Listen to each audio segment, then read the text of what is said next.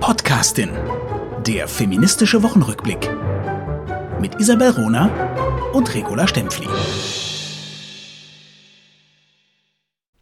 Die Macht der Männer ist die Spaltung der Frauen.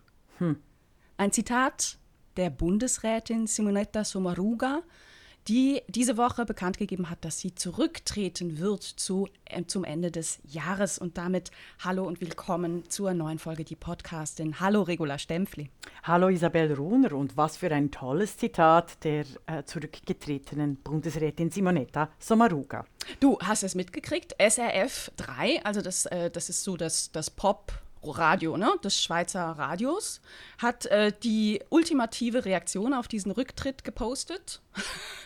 Also sie wollten so die wichtigsten Errungenschaften von Simonetta Sommaruga ganz kurz auf so einer Kachel in den sozialen Medien bekannt machen.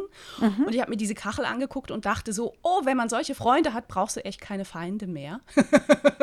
also auf dieser Kachel waren vier Jahreszahlen äh, in der Karriere von Simonetta Sommaruga.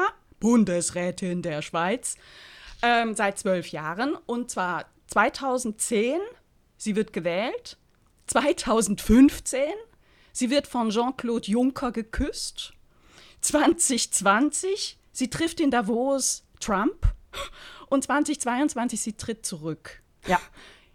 Herzlichen Unfassbar. Dank, SRF 3. Un unfassbar. Wäre nicht denkbar, wenn ein männlicher Bundesrat zurücktreten würde. Mhm, ein Regierungsmitglied. Äh, das ist wirklich, äh, es ist unanständig. Unanständig.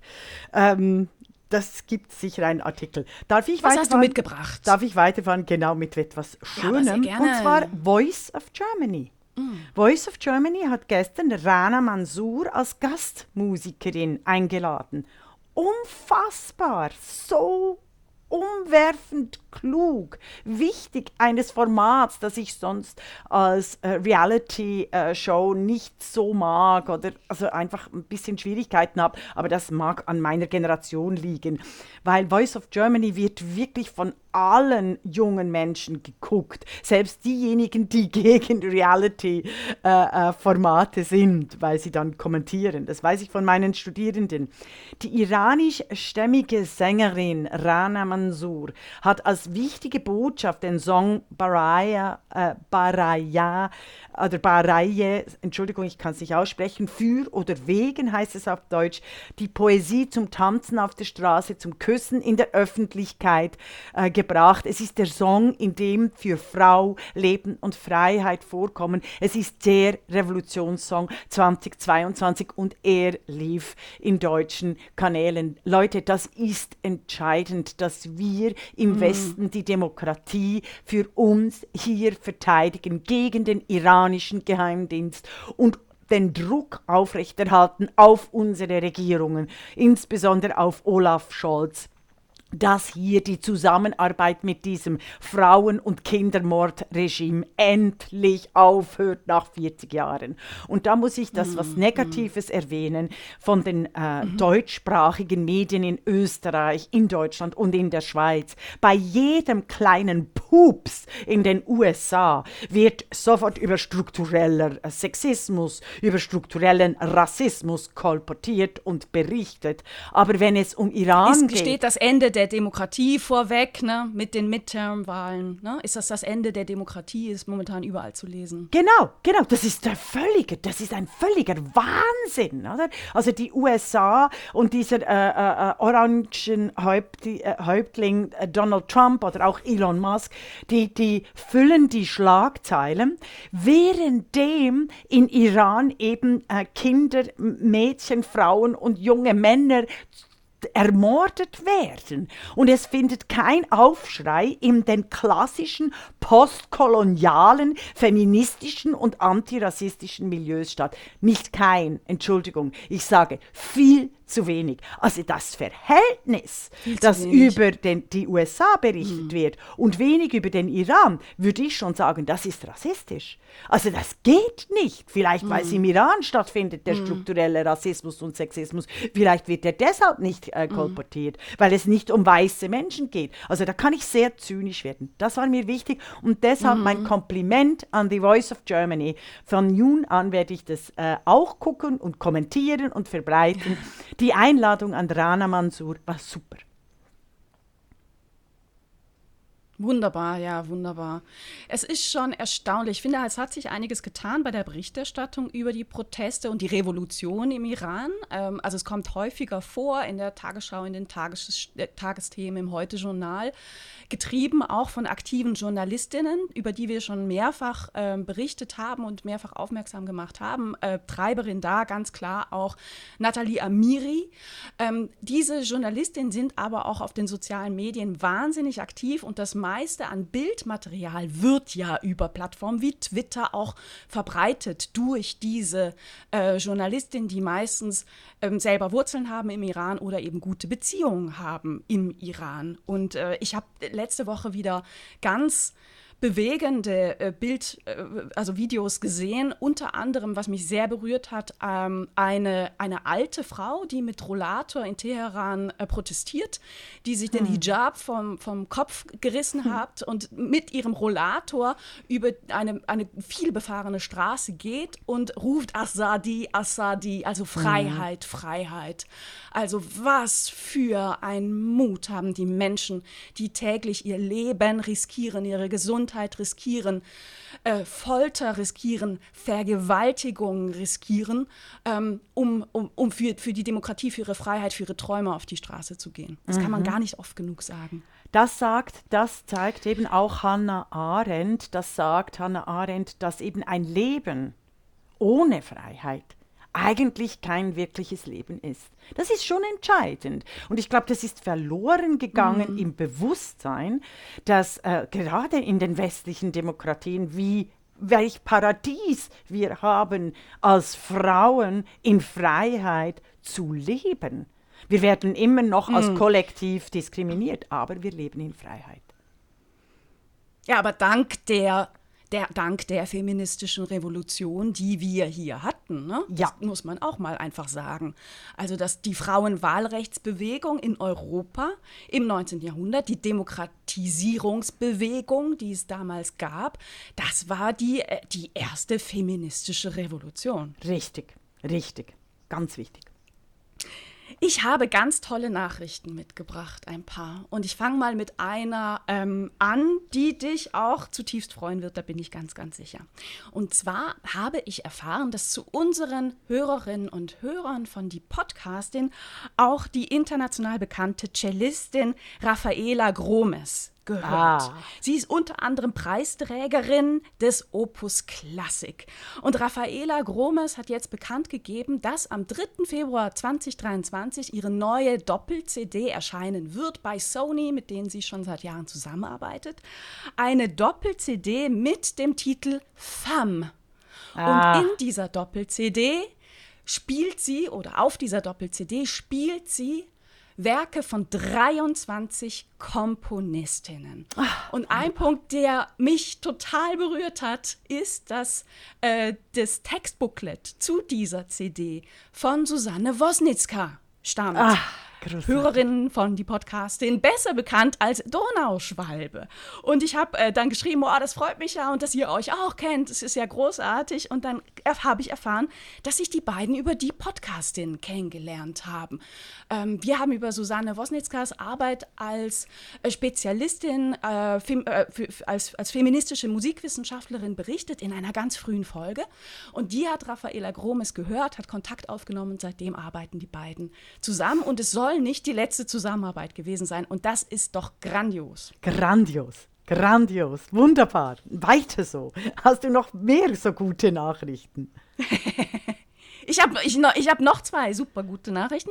Das zweite auch in der letzten Folge ähm, vom, vom 31. Oktober habe ich berichtet von dass, dass ich total geflasht bin von der äh, japanischen Jazzmusikerin Hiromi und dass die ähm, demnächst, also in, in, in den nächsten Tagen, drei Tage später, in der Schweiz auftreten wird. Mir hat eine Hörerin äh, geschrieben, dass sie meiner Empfehlung gefolgt ist und einen sensationellen Abend hatte mit Ach. Hiromi, dass die unfassbar äh, bewegend, lustig, äh, grandios war und auch das, ähm, ja, für, für mich wieder ein berührendes, schönes Zeichen, dass, dass wir Menschen erreichen mit dem, was wir machen.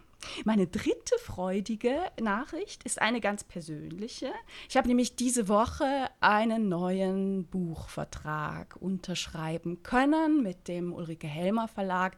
Das heißt, 2023 wird es ein neues Buch von mir geben und ich äh, bin, bin total motiviert und freue mich mega, denn dass solche Zusammenarbeiten über so viele Jahre so gut sind und aber auch einfach weitergehen, ist in der heutigen Zeit, wo Papier schweineteuer wird, mhm. wo gerade unabhängige Verlage jeden Tag um ihr, ihre Existenz kämpfen müssen, weil Menschen weniger Bücher kaufen, beziehungsweise dieses, diese furchtbare Angewohnheit haben, Bücher zu verleihen. Gerade mhm. kleine Verlage können sich das schlicht nicht leisten, wenn Menschen nicht einfach bereit sind, den Preis für einen Cocktail in ein Buch genau. zu investieren. Ja. Also von daher, Ulrike Helmer Verlag, ich freue mich mega, dass die, die Arbeit weitergeht und ich hoffe, dass ganz, ganz viele Menschen, jetzt wo es vor Weihnachten in die Weihnachtszeit geht, mal stöbern, was ihr Spannendes macht und Bücher von euch verschenkt, verschenken zu Weihnachten. Das ist doch eigentlich das, das Schönste, auch einfach feministische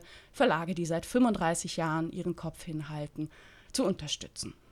Ja, das waren meine drei positiven Unbedingt. Nachrichten. Unbedingt sehr schön und für unsere Hörer und Hörerinnen, falls Isabel Ruhner ein bisschen verzögert reagiert, äh, liegt das nur an unserer Leitung. Ich Oder berichte, auch du. ich berichte, nein, ich höre dich gut. Ich glaube, es ist, äh, ich komme nicht so gut äh, rüber, aber auf, auf, im Podcast selber werdet ihr das nicht merken. Äh, allein einfach an der Reaktion. Ich berichte wieder aus Wien, wo ich mich ähm, von der Frankfurter Buchmesse regelrecht erhole, aber auch arbeite. Ich habe ein negatives Thema gebracht und zwar, wo war Annalena Baerbock? Und keine Medien stellen diese Fragen. Bundeskanzler Olaf Scholz und Staatschef Xi Jinping haben sich beim Treffen am Freitag, dem, äh, was war das, 4. November in Beijing, für eine enge Zusammenarbeit ausgesprochen. Zitat, als einflussreiche Großmächte sollen China und Deutschland in dieser chaotischen und sich verändernden Situation zusammenarbeiten, um einen größeren Beitrag zum Weltfrieden und zur Entwicklung zu leisten. Der Besuch des Bundeskanzlers, der in Begleitung mit einer Wirtschaftsdelegation reiste, werde die nächste Phase, auch Zitat, der deutsch-chinesischen Beziehungen erleichtern. Damit hat Olaf Scholz die deutsche Demokratie an einen digitalen Überwachungsdiktator regelrecht verkauft. Xi sicherte sich vor zwei Wochen trotz Amtszeitbeschränkung seine dritte Amtszeit. Die Amtszeitbeschränkung wurde eingeführt nach Maos Tod, nachdem Millionen von Chinesen der Sprach- und Ideologiepolitik in der Kulturrevolution und anderen äh, Experimenten wie dem Sprung nach vorne ermordet wurden, umgekommen sind. Und China ist seitdem ein eigentlicher nihilistischer Überwachungsstaat geworden. Scholz ist der erste Präsident einer westlichen Demokratie, der Xi diesen Propagandasieg ermöglicht hatte und die Journalisten schreiben eifrig mit, es gibt Kritik. Jetzt ist es klar, Scholz betrieb mit dem Kriegsdiplomatie, mit dem Besuch Kriegsdiplomatie auf höchster Ebene. Und das muss ihm eigentlich auch angerechnet werden. Ich wollte dieses Beispiel zeigen, wie schwierig es im Jahr 2022, also im, 20, im 21. Jahrhundert ist, globale Politik zu betreiben. Ich wollte dies aber auch anführen, weil Deutschland die letzten 20 Jahre äh, miserable globale äh, äh, Politik betrieben hat, nämlich die Demokratie eigentlich für Freihandel und wirtschaftlichen Wachstum geopfert. Und das ist eben nur bis zu einem gewissen Grade möglich und das ist aufzuhalten, spätestens nach dem äh, Einmarsch der Russen in die Ukraine, wo wir realisiert haben, Diktatoren halten sich an keine Abmachungen, so wie eben China auch die Hongkonger Demokratie abgeschafft hat. Die wurde nämlich Hongkong bis 2047 gesichert. Und hier weshalb führe ich das so aus in der die Podcastin? Weil wir in Deutschland eine feministische Außenministerin haben, respektive eine Außenministerin, die sich feministische Politik, mhm. Außenpolitik auf die Fahnen geschrieben hat und die aber in entscheidenden feministischen außenpolitischen Verhandlungen irgendwie immer äh, kalt gestellt wird. Sie hat zu Iran ein paar Blablabla-Sätze gebracht. Der äh, Olaf Scholz hat einen fürchterlichen Tweet den wir korrigiert haben, den wir auch verbreiten in den sozialen Netzwerken geschickt. Ähm, und da finde ich schon, da zeigt sich eben die wirkliche Macht, sehr verehrte Damen und Herren, die die Journalisten und Journalistinnen überhaupt nicht thematisieren. Annalena Baerbock wird immer kaltgestellt. Glaubst du das, dass sie im Iran, ähm, in, in den Debatten um den Iran tatsächlich einen Maulkorb bekommen hat? Das glaube ich nämlich nicht. Ich habe nicht gesagt Maulkorb. Ich habe gesagt, sie ist. Ne, kaltgestellt heißt, Okay. Kaltgestellt heißt, äh, sag nichts dazu. Ne? Kaltgestellt heißt. Oder sag wenig dazu. Also, okay. Ja, aber glaubst also, du, dass, das, dass, dass nicht, das Ich glaube es nicht. Ich neige als Politikwissenschaftlerin nicht zum Glauben, sondern ich neige, ich neige zu den Äußerungen, Pressekonferenzen, ich neige zu den Taten, politischen Taten, wie Isabel Rohner auch. Also, ich habe von dir gelernt, du musst die Menschen nicht an ihren Worten, mm. sondern an ihren Taten Daten messen. Und da ist es offen, Unbedingt, offen, offensichtlich. Immer. Da ist es offensichtlich, dass Annalena Baerbock im Thema Iran sich viel zu wenig ja. äußert, weil das wäre ein Kernthema und in China überhaupt nichts zu sagen hat. Sorry, sie ist Außenministerin oder habe ich mich täusche ich mich da in der naja, also sie hat im Vorfeld äh, sie hat im Vorfeld zum Besuch von Scholz in China äh, hat sie ihm äh, mitgegeben, er solle die Menschenrechte anspielen, äh, äh, ansprechen. Also diese Aufteilung äh, ein bisschen Bad Cop übernahm sie da, wurde ja auch sehr stark dafür kritisiert, auch medial. Ähm, aber ich habe Schwierigkeiten mit diesem Bild kaltstellen, weil das heißt, dass sie nicht aktiv über ihre Position entscheidet. Und das glaube ich nicht. Und ich bleibe bei, diesem, äh, bei dieser Beschreibung das des ist Glaubens. Interpretations, das ist Interpretationssache. Mhm. Der Fakt ist, sie wurde in den China-Besuch nicht involviert, sondern hat über die Medien verlautbaren lassen, dass sie über diesen Besuch nicht glücklich ist. Also der Besuch ist, mhm. um dieses fürchterliche Wort zu brauchen, umstritten. Er ist eigentlich nicht umstritten. Es ist ein Verrat an den demokratischen Grundprinzipien, dem chinesischen Führer ähm, einen Propagandasieg zu ermöglichen. Ich habe das erwähnt, dass Olaf Scholz quasi auf höchster Ebene versucht, quasi äh, äh, ein Appeasement zu betreiben und dort Einfluss auf Xi nehmen will in der äh, Ukraine, im Ukraine-Krieg. Sehr verehrte Damen ja, und Herren, und das ist das mir ist tatsächlich gelungen. Nein. Also ich will noch einen ja. Gedanken, na, natürlich, also äh, in, während des Besuchs in, in, in China wurde von China so klar wie selten Russland kritisiert, was ja schon auch überraschend war. Aber ich will etwas schon nochmal ansprechen. Also ich sehe beim Besuch, ich sehe China als äh, diesen konkreten Besuch als anders als das Verhalten der Bundesregierung gegenüber Iran.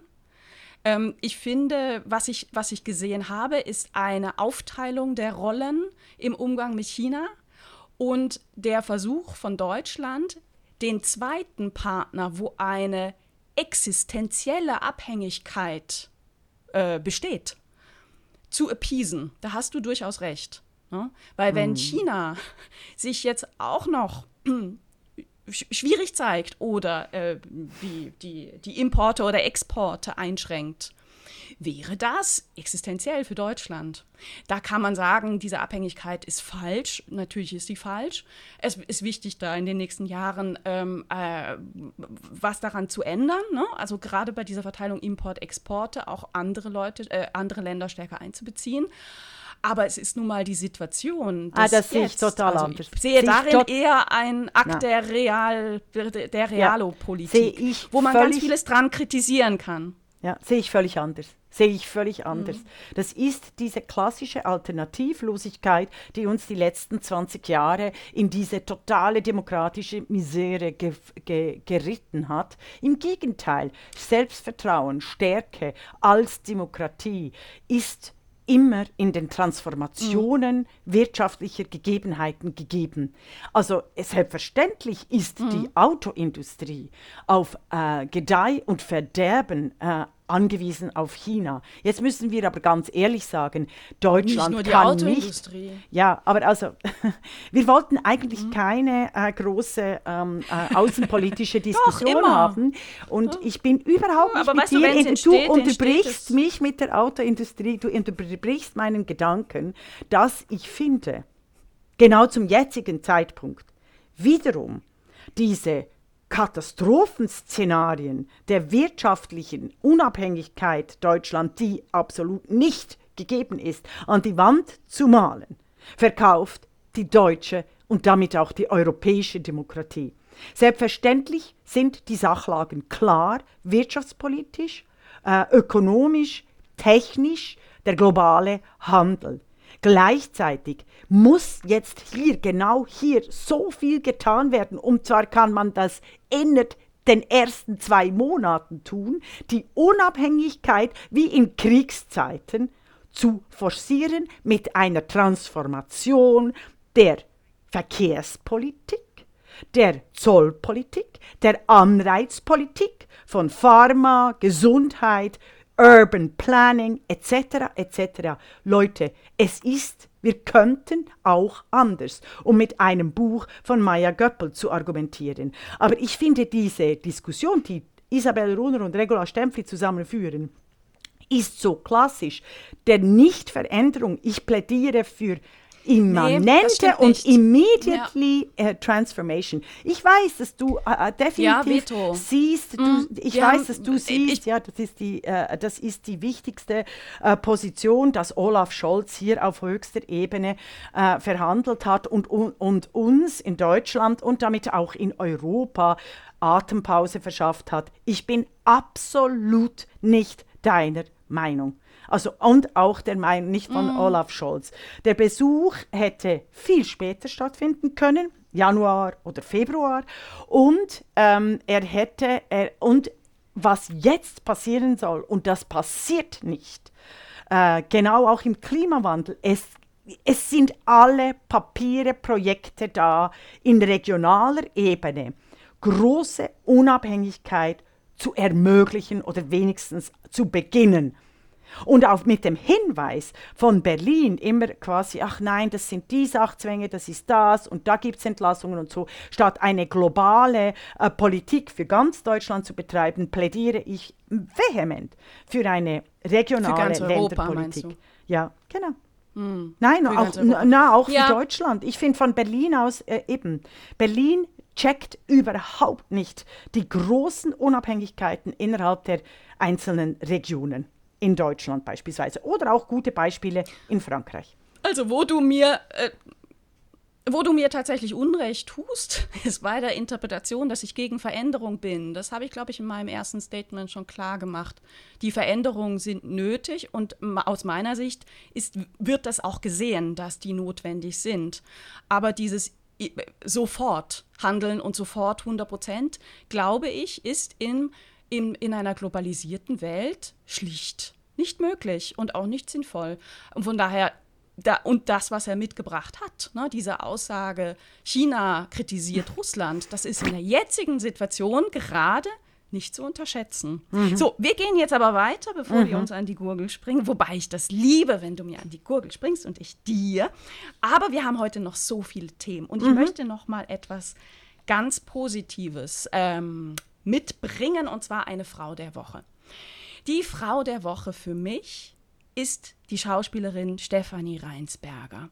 Seit 2017 ist sie Mitglied am Berliner Ensemble. Ähm, ein großer Teil unserer Hörerinnen und Hörer wird sie wahrscheinlich aus dem Fernsehen kennen.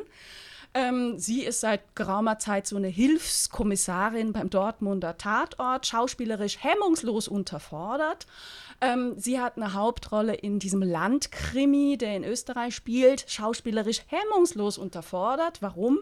Weil Drehbuchautorinnen und Autoren und insbesondere die Regie nicht damit umgehen können, Frauenrollen fürs Fernsehen zu schreiben, die auch nur annähernd das schauspielerische Potenzial von so einem Talent wie Stefanie Reinsberger erfüllen können. Hm.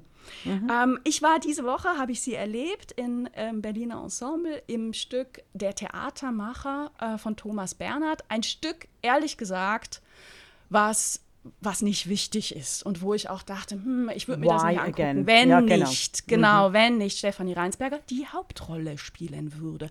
Also sie spielt einen alten weißen Mann und sie macht das so dermaßen sensationell, dass ich das wirklich allen, allen, allen her wärmstens ans Herz lege. Stefanie Reinsberger ist schauspielerisch aktuell mit das spannendste oder gehört zu den spannendsten Künstlerinnen und Künstlern, die man erleben kann. Sie beherrscht Komik, sie beherrscht Tragik, sie beherrscht alles dazwischen. Sie ist pure Kraft. Und wenn ihr sie seht, denkt an mich und mein Zitat, sie ist pure Kraft selbst in den leisesten Emotionen.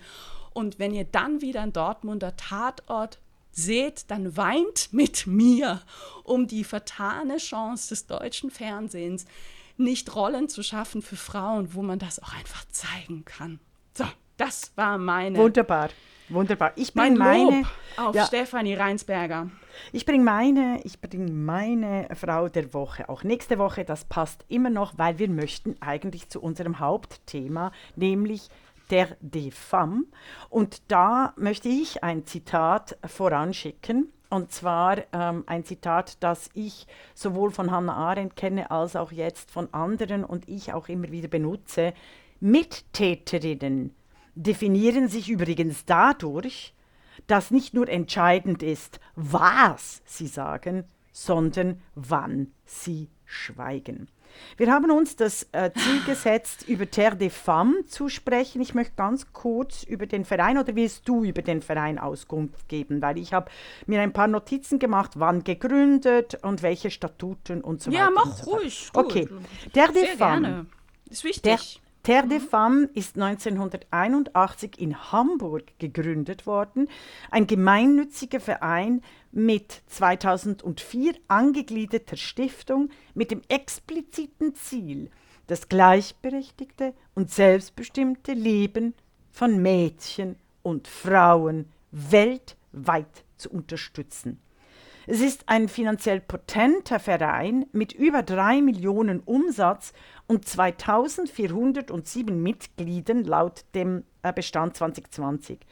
Der Terre des Femmes war enorm erfolgreich in unterschiedlichsten und wichtigsten Kampagnen.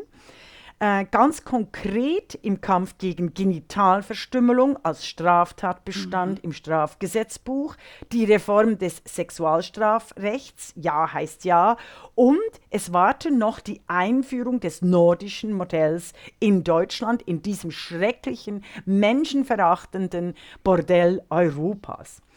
Äh, der de Femme ist wirklich einer der großen Säulen. Ich bin Unterstützerin seit äh, langem, also jetzt im Terre de Femme äh, Deutschland schon seit zwei Jahren, vorher immer in der Terre de Femmes Schweiz, wo ich mich aber getrennt habe. Die mussten sich auch umbenennen, weil Terre de Femmes Schweiz wurde übernommen von äh, äh, antifeministischen Kräften, die mittels Sprachpolitik Frauen überhaupt aus der Bundesverfassung, aus dem öffentlichen Leben im Sprachgebrauch tilgen wollen und die, deren Kampf eigentlich äh, lanciert wird gegen Frauen im Zuge der Digitalisierung und Auflösung der wirklichen Welt in dieser neuen ideologischen, totalitären Strömung durch Sprechakte Menschen, deren Fleisch als Kapital umzudefinieren, neu zu benennen und anders zu beschriften. Das ist mein politphilosophischer Hintergrund,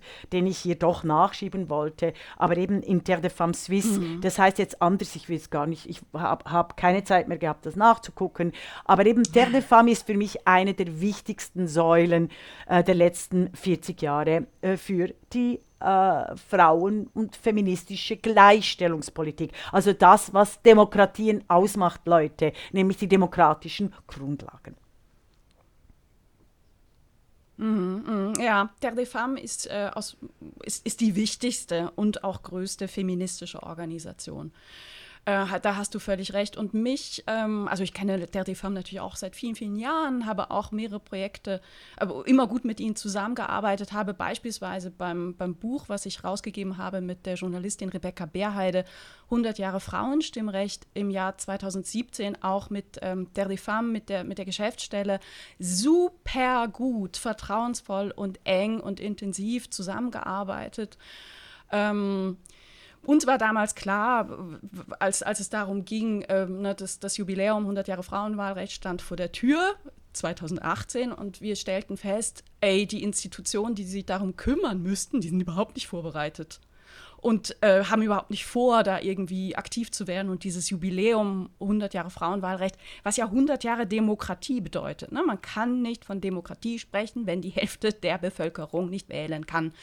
Ähm, äh, und unser, unser, unsere Überlegung war, wir wollen mit starken Partnerinnen zusammenarbeiten, um dieses Jubiläum sichtbar zu machen. Und für mich war es so total klar, ich will, dass der de Femme da dabei ist und da auch einen, einen Beitrag schreibt. Das Buch ist ein Sammelband mit Stimmen von Frauen aus Politik, Wirtschaft, Wissenschaft, Öffentlichkeit. Ähm, alle, alle, alle, ähm, alle Perspektiven eben vertreten und aufgenommen. Und für mich war ganz klar, Der de Femme muss dabei sein, weil Der de Femme weltweit eine Rolle spielt im Kampf gegen die Diskriminierung von Mädchen und Frauen aufgrund ihres Geschlechts. Und du hast einige ähm, ganz wichtige Erfolge genannt. Prinzipiell, ich habe Femme immer so wahrgenommen als das starke Rückgrat wenn es darum geht, klare Kante zu zeigen im Kampf gegen Prostitution, im Kampf gegen Frauenhandel, im Kampf gegen häusliche und sexualisierte Gewalt an Frauen, gegen Zwangsheirat, gegen die sogenannten Ehrenmorde. Und ähm, ein, ein Punkt, den man auch gar nicht hoch genug anrechnen kann, der de Femme ihre klare Kante in Deutschland gegen das sogenannte Kinderkopftuch. Da hat der de Femme vor ein paar Jahren eine, eine Petition auch gestartet mit dem, mit dem Titel Den Kopf frei haben und sich mhm. gegen diesen ganzen kulturrelativistischen Scheiß einiger Organisationen oder auch Parteien ganz klar positioniert, dass das Kopftuch ist nicht neutral und die Sexualisierung von Kindern ja. geht gar nicht. Ja, so ne? wie wir das, das jetzt es, im, ne? so wie wir das jetzt in Iran sehen, 2022. Deshalb sind wohl diese Gruppen so still über die Frauenrevolution 2022, weil es richtet sich gegen das Kopf Tuch, weil das ja. Kopftuch nicht nur einfach Wind im Haar äh, äh, verunmöglicht, sondern weil das Kopftuch quasi Struktur des Regimes ist, wie wir sehen. Denn aufgrund der Proteste gegen den Hijab wird das ganze Land revolutioniert und wird das ganze Land jetzt wieder niedergeknechtet, geknechtet, vergewaltigt und gefoltert. Also ich finde, wenn es eine Delegitimation dieser auf Wikipedia übrigens immer noch stehenden sogenannten islamophoben Haltung äh, der Kinderkopftücher. Also das geht gar nicht. Wer da immer noch äh, quasi das äh, politisiert, muss ich einfach sagen, sorry Leute, ihr seid nicht nur quasi die Anti-Revolutionären, sondern ihr seid die Menschen und Frauen schlechter. Und ihr tut dies unter dem hm. Motto der, des Feminismus, womit wir bei unserem alten Podcast werden von letzter Woche, als ich gesagt habe, sorry Leute, Feminismus ist, hat die Unschuld Schuld als Begriff schon längst verloren. Es brauchen Feminismus Menschen, die mit dem Feminismus, die den nicht mal buchstabieren können in der Politik. Das ist sehr wichtig. Finde ich sehr mm, entscheidend. Mm, mm. Ja, ich habe es ja in der letzten Folge auch angeteasert. Ähm, ich habe versucht, Mitglied zu werden und bin gescheitert. Und ah, ja, es das musst du aber erzählen, mich, wie das ging. Es beleidigt mich persönlich. Ne? Mhm. Also ich im Gegensatz zu dir war eben bislang kein Mitglied von Terre des Femmes. Warum nicht? Manchmal ist das so. genau, ähm, passiert. Ich bin seit passiert. Oh, 20 Jahren ich bin seit 20 Jahren Mitglied, auch aktives Mitglied im Journalistinnenbund. Ich gehöre zu den Förderinnen von Medica Mondiale.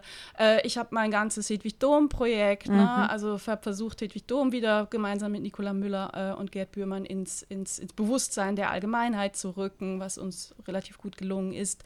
Ähm, ich war gut beschäftigt und habe trotzdem, also war, war nicht Mitglied von, von der Reform. Ich finde, wenn man Mitglied ist, sollte, also ist meine persönliche Überzeugung, dann möchte ich auch aktives, gestaltendes mhm. Mitglied sein.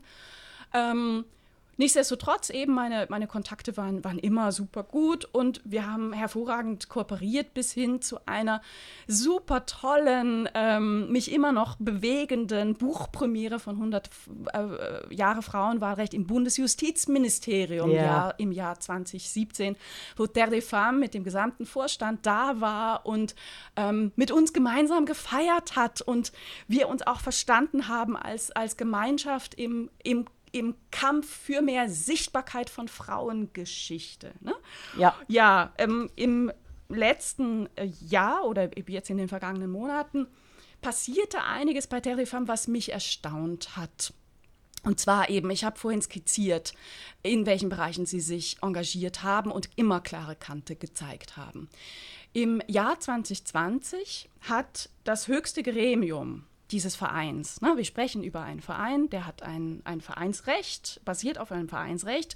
Ähm, die Arbeit basiert in ne, wie in Deutschland üblich, äh, basierend auf unserer gesetzlichen Grundlage auf einer Satzung. Das höchste Organ ähm, eines Vereins ist die Mitgliederversammlung. Im Fall von Der Femme heißt es Mitfrauenversammlung. Ähm, die in, in der Positionen verhandelt werden und Positionen verabschiedet werden und die auch den Vorstand wählt. Im Fall von Femmes ist es so, dass die Geschäftsführerin, also Femmes hat eine relativ große Geschäftsstelle, irgendwer muss ja die operative Arbeit auch machen, beziehungsweise organisieren, strukturieren. Ähm, die äh, Geschäftsführerin ist automatisch Mitglied qua Amt im Vorstand und die restlichen vier Mitglieder werden dann von der Mitfrauengesellschaft jeweils äh, gewählt und der Vorstand ist gebunden an die Positionen, die in der Mitfrauenversammlung äh, eben verabschiedet werden. So funktioniert Interessensvertretung. In, so funktioniert, nein, so funktioniert Demokratie. Das ist Vereinsrecht. Das gilt für alle Vereine, liebe Menschen. Und äh, geht in Vereine, weil da lernt ihr Politik, Demokratie und Handeln. Es ist tatsächlich so, das höchste Gremium jedes Vereins ist die Mitgliederversammlung, die Mitfrauenversammlung oder die Generalversammlung, wie sie manchmal heißt. Die wurden übrigens diese Gremien, diese Vereinsfreiheit und das Recht auf Vereinsbildung auch hier Leute wurde hart erkämpft, sowohl von mhm. den Frauenorganisationen als auch von den demokratischen liberalen Organisationen. Also ohne Frauenvereine, liebe Menschen, wären wir Frauen hier nicht in der Die Podcastin und hätten nicht endlich die Freiheit und die Handlungsmöglichkeit, ähm, Musik, Kunst, Kultur, Politik, Macht und Kapital für Frauen wenigstens ein bisschen zu sichern. Das ist noch wichtig, fand ich wichtig. Mhm. Das zu, es, sind die, es sind die Grundregeln der Interessensvertretung, ne? weil um eben äh, Politik machen zu können, als, als Verein, der für, nicht nur für sich selber steht, sondern für viele, braucht es gesetzliche Grundlagen. Ne? Das ist, das ist ja, ich, ich so. störe mich nur am Interesse. Es ist nicht nur für Interessenvertretung, liebe Isabel Rohner, äh, da, die Vereinsgründungen, sondern Aber in diesem es Fall schon und das spielt auch ja. eine Rolle. Okay, ne? okay. Ja, okay, aber ich möchte einfach sagen, also ja, Vereine, in diesem Fall spielt es ja. eine Rolle. Okay.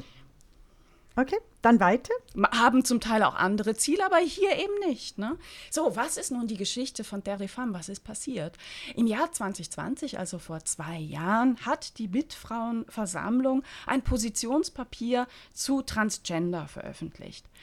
Ich habe dieses Papier damals schon gelesen, da fing so die Diskussion gerade an. Und ich fand dieses Positionspapier extremst klug, extremst sachlich und gleichzeitig, und das ist wirklich erstaunlich, dass ein Papier das schafft, empathisch gegenüber der, ähm, der Gruppe der, der Transgender.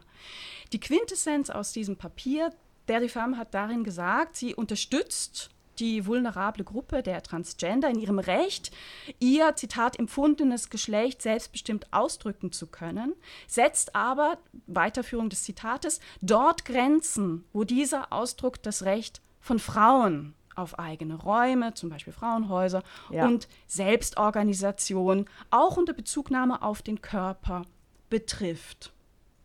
Und es wird auch darauf hingewiesen, dass ähm, festgestellt wird, dass diese, diese Frage, bin ich im falschen Körper, insbesondere Mädchen in der Pubertät betrifft.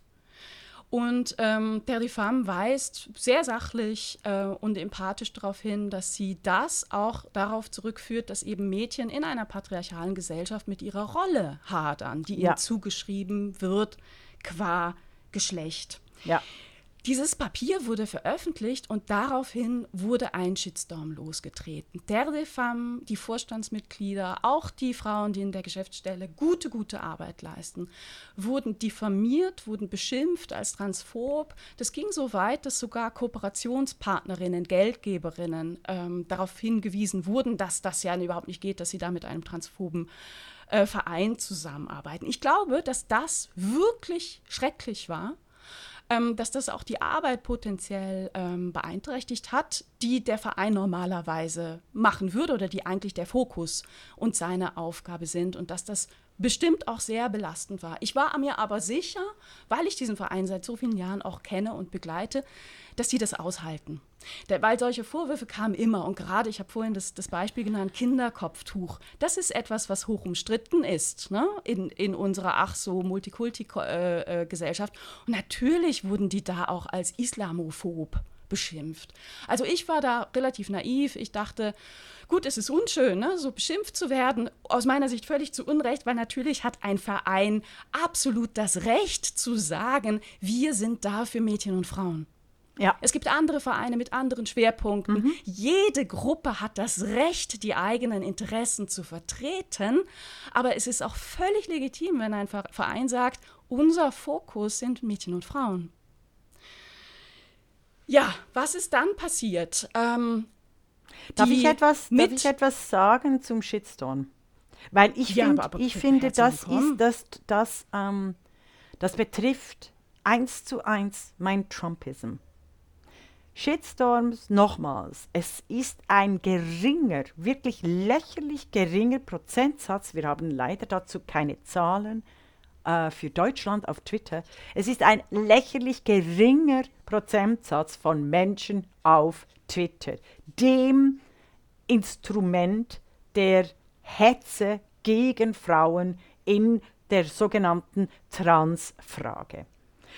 Diese kleine Minderheit, diese extreme Minderheit kriegt in einer trumpistischen Medienphänomen veränderten, digitalisierten Öffentlichkeit 150 Prozent überproportionale Öffentlichkeit, Thematisierung und Aufmerksamkeit.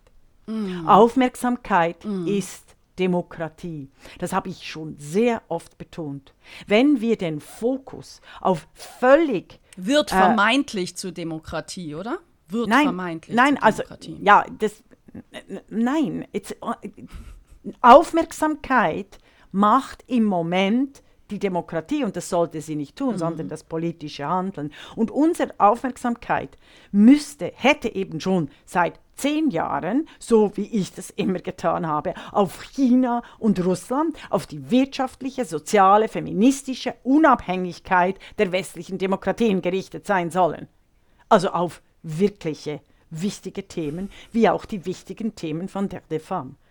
Und diese Shitstorms gegen Frauenorganisationen, die müssen unbedingt thematisiert werden im Sinne von absolut frauenfeindlichen, sexistischsten, frauenvernichtendsten Kampagnen. Und die Akteurinnen müssen benannt werden. So wie dies die Philosophin, deren Namen ich leider jetzt gerade vergessen habe, über, in ihrem Buch tut. Sie ist eine äh, linke Philosophin. In ihrem Buch tut vom Verschwinden der Frau, ich werde es verlinken, ein sehr spannendes Buch mit äh, äh, Lücken. Aber ich möchte hier nochmals für unsere Hörer und Hörerinnen äh, festhalten. Was auf Twitter als Shitstorm läuft, ist völlig irrelevant, wenn es tatsächlich um krasse Politik geht, nämlich den Schutz von Mädchen und Frauen. Und genau diese Verwechslung, diese Verwechslung zwischen demokratischen Grundrechten und Sprech Sprachpolitik und organisierter Mobberei im sozialen Netzwerken, das ist nichts anderes als Straßenprügeleien in und den 30er hinaus, Jahren. Ja. Ne? Wie meinst du und darüber hinaus? Mhm. So, jetzt zurück also das naja, ist weißt du, das, was also auf Twitter passiert ist und in den sozialen Medien ist rübergeschwappt. Ne? Wenn Ministerien Briefe bekommen, Denunziationsbriefe, mhm. dann, dann ist das in, auf einer anderen Ebene. Das sind Straßenschlachten. Also zurück zur Geschichte. Ja, ja das sind Straßenschlachten. Ja. Also was, was ja. ist weiter passiert? Also mhm. die, die Arbeit der Geschäftsstelle war so beeinträchtigt, dass sie beschlossen haben, dieses Papier nochmal zu verhandeln in der nächsten Mitfrauenversammlung, mhm. die 2020, äh, 2022 getagt hat im Juni. Ja. Und die Mitfrauenversammlung hat äh, das Papier bestätigt. Also hat mhm. gesagt, nein, das ist weiterhin unsere Position. Wir stehen da weiterhin dazu. Und jetzt wird es interessant, weil jetzt wird es auch juristisch relevant. Was hat jetzt der Vorstand gemacht? Ähm, der Vorstand hat mehrheitlich, also eben, ich habe skizziert, der besteht aus fünf Personen. Eine ähm, agiert aktuell nicht aktiv im Vorstand, das macht noch vier. Und eine dieser Vorständinnen ist Inge Bell, die, die Menschenrechtsaktivistin Inge Bell, die du für eine unserer Folgen, die Podcastin im Gespräch, auch vorgestellt hast und interviewt hast.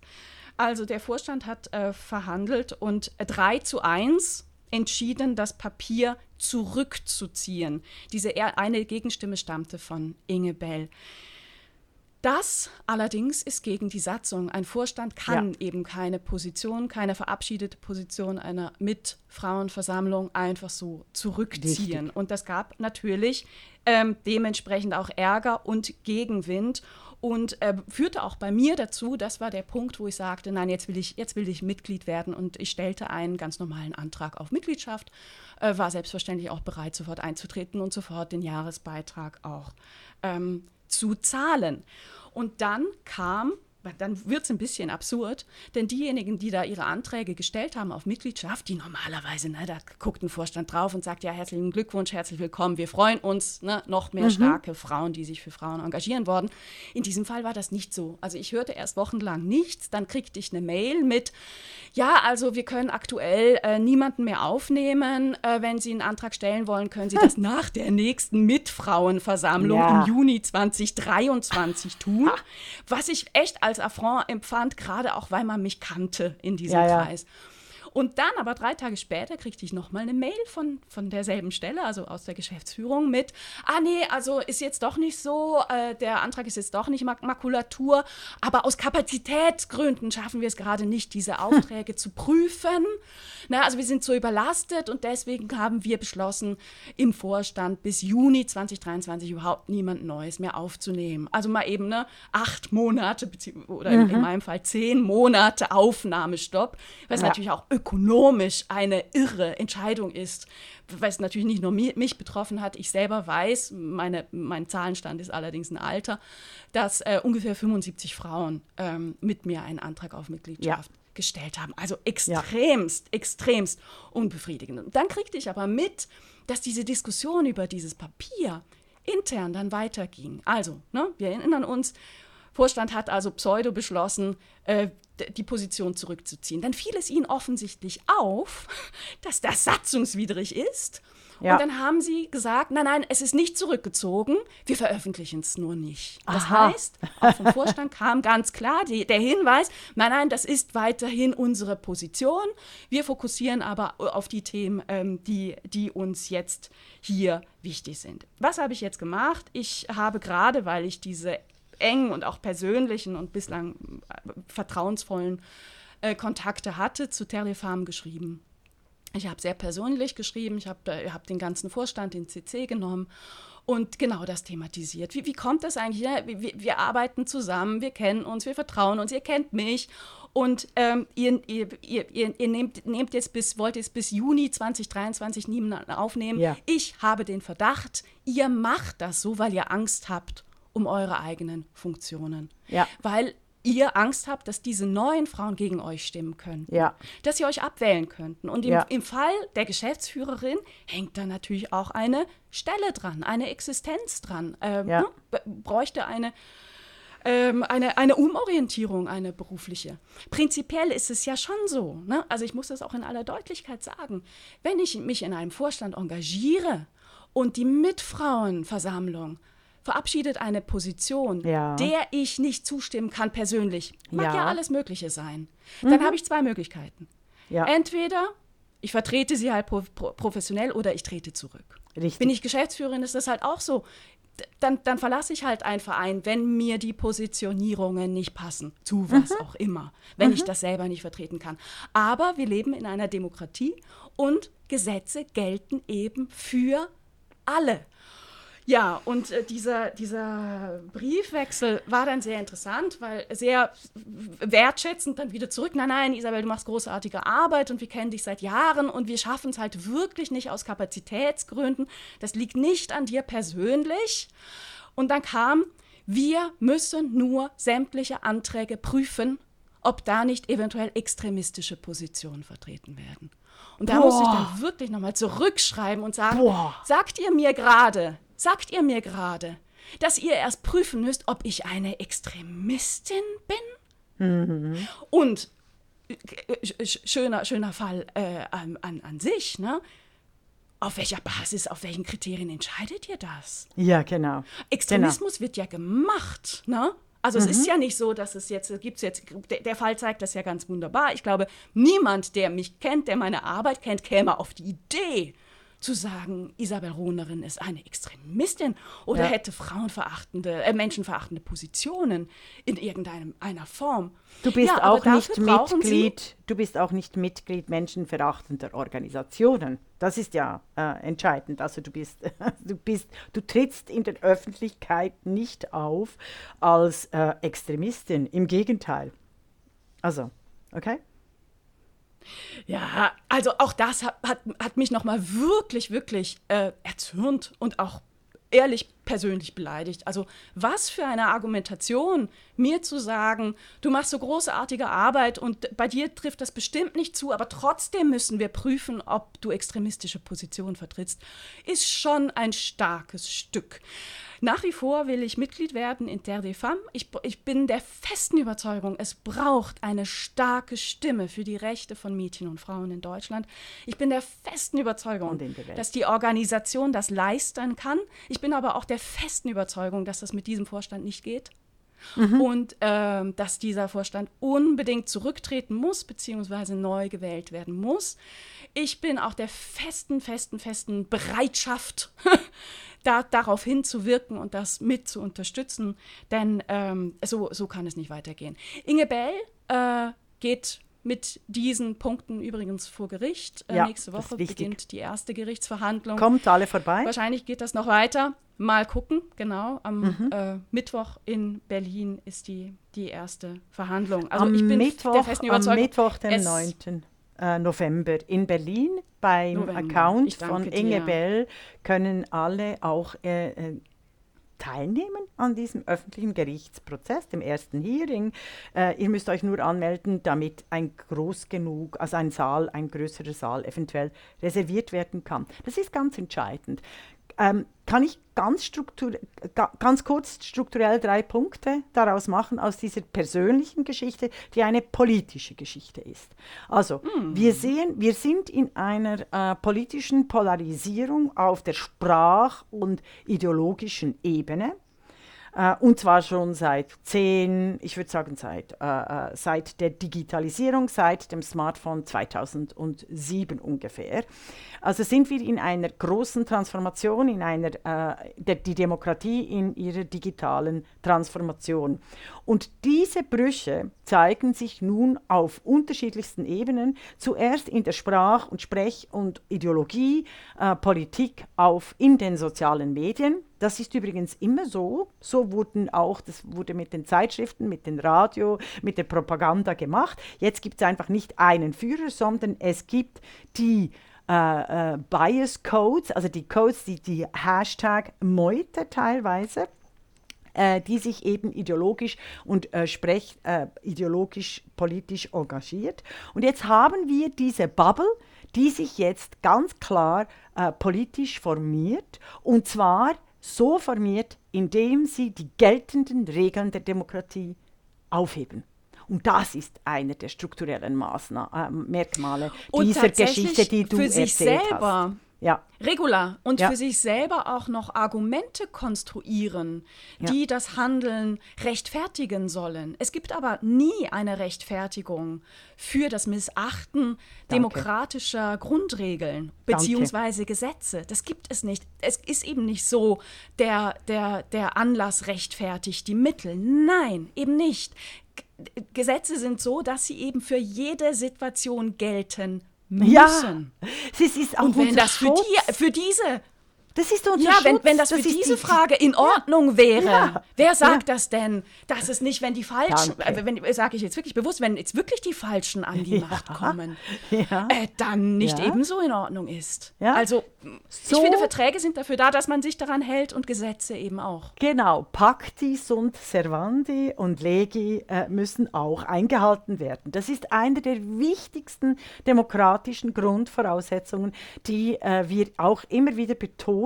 Und wer die Gesetze der Demokratie aushöhlt, höhlt eben die Demokratie selber aus. Und da geht es alle an, nicht quasi nur äh, äh, vereinsrechtliche interne Machtmechanismen. Das ist ganz entscheidend. Vielen Dank für diesen Beitrag. Und jetzt schließe ich mal und im Übrigen sind wir für die Abschaffung der Männerquote. Das war die Podcastin, der feministische Wochenrückblick mit Isabel Rona und Regula Stempfli.